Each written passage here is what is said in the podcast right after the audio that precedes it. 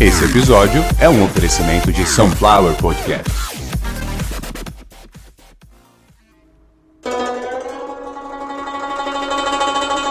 Trapaceiros do Zodíaco um novo significado para a astrologia. Trapaceiros do Zodíaco. Trapaceiros do Zodíaco é um oferecimento Sunflower Podcasts.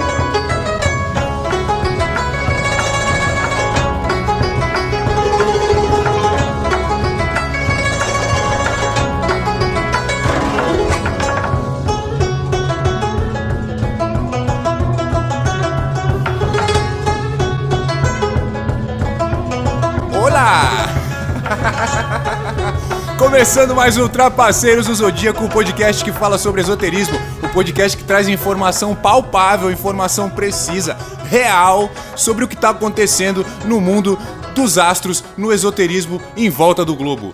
O signo de hoje, sem enrolação nenhuma, vamos direto pro signo de hoje. O signo que agrega muita gente de má intenção, muita gente que gosta de se amotinar, andar em bando, ameaçar todo mundo e matar as pessoas de vez em quando. O signo de hoje é Leão. E primeiramente, agora já entrou a nossa flautinha aí, o nosso Bolívia Zica. Quando entra a nossa flauta, é para entender que eu vou começar a explicar o porquê do signo do episódio do dia. Tá lá no céu, tá lá no cosmos, marcando, riscando, dando limite a uma constelação, dando formato a uma constelação e regendo o seu signo. Como tá lá na capa, como eu já também anunciei, o signo de hoje é o signo de Leão, signo problemático que abriga um grande número de filhos bandidos, com pendências na justiça e também um signo que facilita muito aí o ambiente familiar criminoso. Primeiramente, antes de começar a explicar o porquê que o leão morreu, é óbvio, né, que morreu, que algum leão morreu e virou constelação. Eu queria agradecer os elogios pelo pelo diálogo entre Zeus e Pollux. Eu tava ouvindo agora há pouco eu fui ler os elogios novos. Isso faz bem pro ego, né, gente? É, que nem a mulher passa pelado na obra, os caras assoviam. Ela ainda tem o direito de se sentir bem e, denunciar os caras. É igualzinho o podcast. Você gosta do que ouve, ainda pode ir lá no botão de denunciar, porque tem alguma coisa que lembra a tua vida que não deu muito certo. Mas é sério isso. As pessoas que ouviram o diálogo entre Zeus e o seu filho Pollux me elogiaram muito e eu fiquei extremamente feliz, fiquei extremamente massageado por dentro, todo quentinho, né? eu fiz de coração. Eu espero que tenham outros diálogos nesse episódio. Eu acredito que não, mas pode ser que sim. Vamos ver até o final. Mesmo assim, mais uma vez, muito obrigado de coração. Eu amo demais quando é, é porque assim, crítica destrutiva eu nem ouço, né? Primeiro que você não tem como mandar uma crítica destrutiva para mim, porque eu armei o esquema perfeito ou você comenta de maneira positiva ou o comentário não vai chegar. É, não, eu tenho a vida inteira, né? Que vai dar tudo errado. Eu, eu acordava, antes de ouvir para colocar roupa para ir pro colégio, já ouvia que ia dar tudo errado, que eu não ia ser ninguém. Então, crítica ruim não adianta fazer, não vai chegar em mim. Crítica boa, crítica construtiva, vai chegar. O filtro não bloqueia. E elogio, esses eu recebo via WhatsApp. Eu já recebi vídeo chamada para me elogiar. Muito obrigado. Então, essa rasgação de seda aí para quem me elogiou e toda a autopropaganda acaba agora. Vamos pro episódio. Episódio de hoje: Leão Bandidão. Como todos vocês aí que estão ouvindo devem conhecer alguém de Leão, provavelmente alguma dessas pessoas é criminosa, rouba, trafica, estupra, faz um monte de coisa errada. Porque Leão é um signo complicado, é um signo problemático. E eu vou explicar para vocês o porquê disso o porquê que muita gente desse muita gente que está encarcerada, está sendo procurada pela justiça, é do signo de Leão. O signo de Leão ele surgiu devido a um excesso de criminalidade. Lá é tudo naquele mesmo lugar, gente. Lá na planície da Nemeia, que ficava na Argólida, tudo na região lá do Peloponeso, que é onde é a Grécia, onde até outro dia aí tava todo mundo lá, de novo, pelado, pedindo as coisas na porta, tipo mendigo, porque a gente sabe que a Grécia, infelizmente, lá tinha dado uma brasilzada lá e quebrou. Só que hoje não é mais assim, e hoje lá tem história, e é o berço do esoterismo, não do zodíaco, do esoterismo no mundo. E eu vou começar a explicar isso agora. O porquê que leão é um signo de bandido e a maioria das pessoas que você conhece aí que comete crime é do signo de leão. Para que tudo faça sentido, é necessário que eu explique quem foi Hércules, porque foi ele que foi lá buscar o leão, um baita de um leão, e o porquê disso. Porque também não vai fazer o mínimo sentido eu falar de um cara cheio de problema na vida que saiu andando por um descampado aí para pegar um leão de 8 metros de altura. Ninguém vai acreditar. Mas se eu contar a origem disso, vocês vão acreditar. Porque é real. É real. O, o Trapaceiro do Zodíaco não vem aqui para contar a história. Afinal de contas, eu tenho uma missão que é instruir vocês e fazer que vocês orientem a sua vida de acordo com o Zodíaco. Vamos lá. Hércules, um cara extremamente problemático, filho de Zeus, e que não gostava de ouvir muitas pessoas, acabava fazendo umas bobagens. Zeus chamou o filho para conversar, ele não deu muito ouvido, ele falou: então você vai se consultar com o oráculo, em Delfos. Então, e isso aqui é mitologia, não é informática. Então, isso aí, se for traduzir, vai ser Delphi, Oracle, Zeus. E o podcast aqui é mitologia, é esoterismo, coisa séria. E aí, o belo Hércules, ou Heracles, se vocês forem ler sobre a história, que eu duvido, e encontrarem o nome Heracles, é o mesmo. Hércules estava sem grana, querendo viajar, Tava andando descalço para lá e para cá com, com um pedaço de pau na mão, uns pano rasgado. Queria melhor, melhorar a vida e foi aí que o pai dele falou que não podia fazer nada. Que até poderia, mas ele não estava disposto. Foi aí que ele foi se consultar com o oráculo e o oráculo falou: É o seguinte, Hércules, volte imediatamente para a fortaleza de Tirinto e converse com o rei Euristeu, que ele vai te passar o briefing aí para você melhorar a tua vida aí e não ficar atravancado aí desse jeito, até também atrapalhando aí teu pai, né? Que tá cheio de, de missão para resolver. Enquanto você não quebrar um, um galho aí, sua vida vai ficar nessa merda aí, ancorado, atrapalhando um monte de gente. Então vai lá, que é moleza. É parcelado, fica tranquilo, você vai fazer em 12 vezes. E aí começou um bate-boca do caralho lá em Delfos, porque o oráculo, quando falou isso, Hércules botou a mão na cintura, regalou o olho e falou: O quê? quê? Até Tirinto? Eu vou sair de Delfos, eu vou andar até Tirinto para pegar trabalho, parcelado ainda. Porra, Oráculo, eu tô fudido, não tenho dinheiro para tomar um Hagendaz. Eu vim aqui pedir ajuda porque meu pai mandou vir aqui. Agora você manda eu voltar em Tirinto para pegar trabalho. Por que, que você não mandou lá o, o, o rei, o Euristeu, direto e eu ia lá? O oráculo nessa hora deu uma bufada, olhou para ele e falou assim: Ô seu filho da puta, presta atenção. Daqui uns 700 anos, vai aparecer um cara chamado Fidípides, magrinho, parece um cracudinho da Helvétia. Só que é o seguinte, esse cara, para avisar pro povo dele, lá no vilarejo de onde ele saiu, que eles venceram a guerra, ele vai correr 42 quilômetros. Enquanto ele não chegar e falar, vencemos, ele não morre. E se esse cara fizer isso, ô, ô Hércules, e você não for lá fazer o trabalho que eu tô te dando, na mitologia ele passa na sua frente. Aí o Hércules ficou meio assim, tipo, porra, e, e, e, o que, que isso vai, vai acarretar, né? Só que aí o oráculo sentiu e pegou mais pesado ainda. E falou assim: aquele, o cara do coque samurai, nós vamos mandar uma mulher lá para cortar o cabelo dele.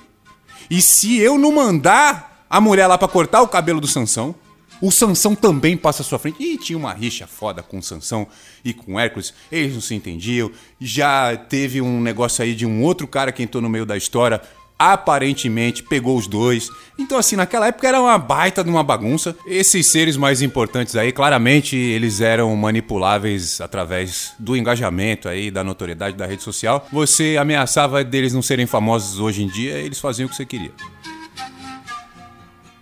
E aí, Hércules botou a mão na cabeça e pensou: bom, eu não vou sucumbir perante a um hipster, né? Eu vou. Eu vou encarar essa merda. Vou fazer todos esses trampos aí que o oráculo mandou e vou ficar na frente do Sansão e desse maluquinho aí que fica correndo para lá e pra cá de Adidas. Quando Hércules encontrou com Euristeu lá em Tirinto, Euristeu falou para ele tudo o que ele tinha que fazer. Ficou puto, né? Ele já sabia que eram 12 trabalhos, ele ficou puto. Só que o principal, o primeiro, que é o episódio de hoje, era matar o leão da Nemeia.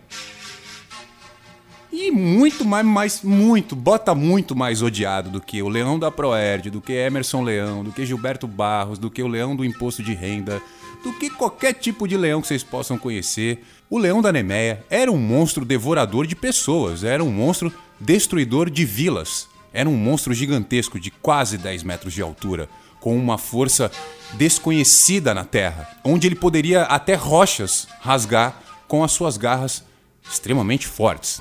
Porém, se escolheram Hércules para matar esse leão é porque ele podia, né? Hércules era um cara esperto. Não é à toa que ele tinha quase 50 anos de idade e nunca tinha feito porra nenhuma, não tinha carteira assinada, não tinha nada. E ficava andando pra lá e pra cá, tinha mau corpão, era forte pra caralho, carregava pedra, carregava saco de cimento, ajudava o vizinho a mudar geladeira. Então o cara era forte, era bem cuidado. E óbvio, né? Por causa disso, na época lá não tinha carro, não tinha concurso público, não tinha nada que atraísse as mulheres. Então Hércules era fortão, pegava um monte de mulher, se envolvia com um monte de mulher. Como eu disse, né? O Hércules estava todo enrolado aí. Na época não tinha cadeia, não tinha Maria da Penha. E ele se envolveu com a mulher lá, deu uma porrada lá, ficou nervoso, matou a mulher. E por causa disso que ele ficou nessa onda aí, né? De não conseguir emprego, ficou com o nome sujo. Por isso que ele chegou nesse ponto que chegou. E aí acharam que ele poderia detonar o leão da Nemeia. No caminho até a Nemeia, ele foi lá, pesquisou aqui, pesquisou ali, perguntou aqui, sondou ali.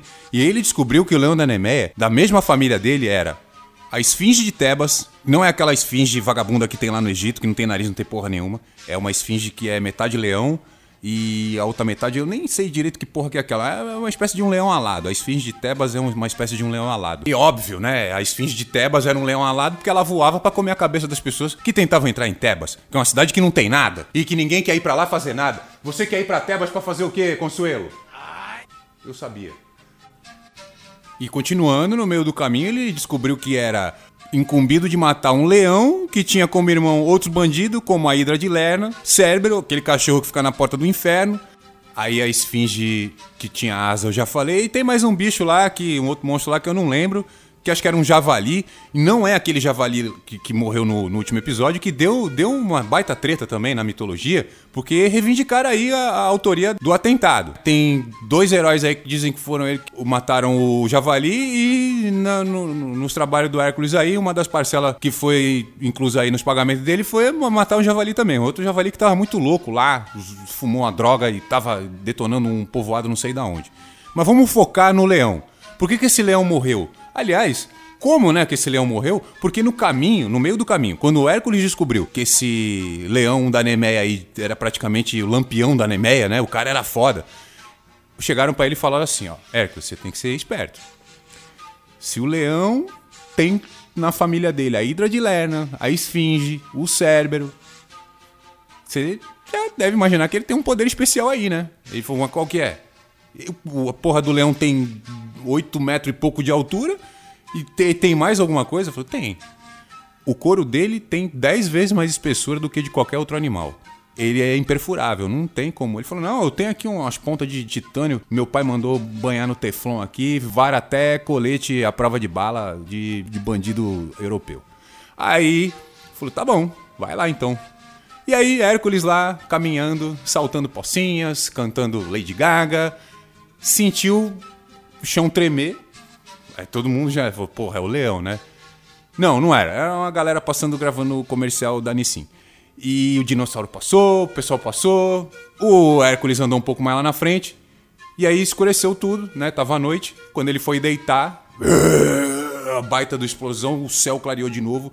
Ele deitou na pata do leão que tava fazendo sombra no sol. O leão deu logo uma patada na cara do Hércules que ele rodou, foi parar 500 metros longe. E aí, como ele tava longe, ele começou a puxar as flechas das costas e dava flechada, flechada com as flechas com ponta de teflon, flecha de titânio e nada, cara, não acontecia nada com o leão. O leão dava risada, o leão pegava as flechas, palitava o dente. Ah, cara, ah, se fudeu, ah, se fudeu. E o que, que o Hércules pensou? Não tem o que fazer. O bicho é gigantesco, Tô atirando aqui minhas flechas que fura qualquer coisa, que na mitologia elas atravessavam rocha. Não tá furando o couro do leão. Se eu correr, ele me pega. Se eu ficar aqui, ele vai me pegar também.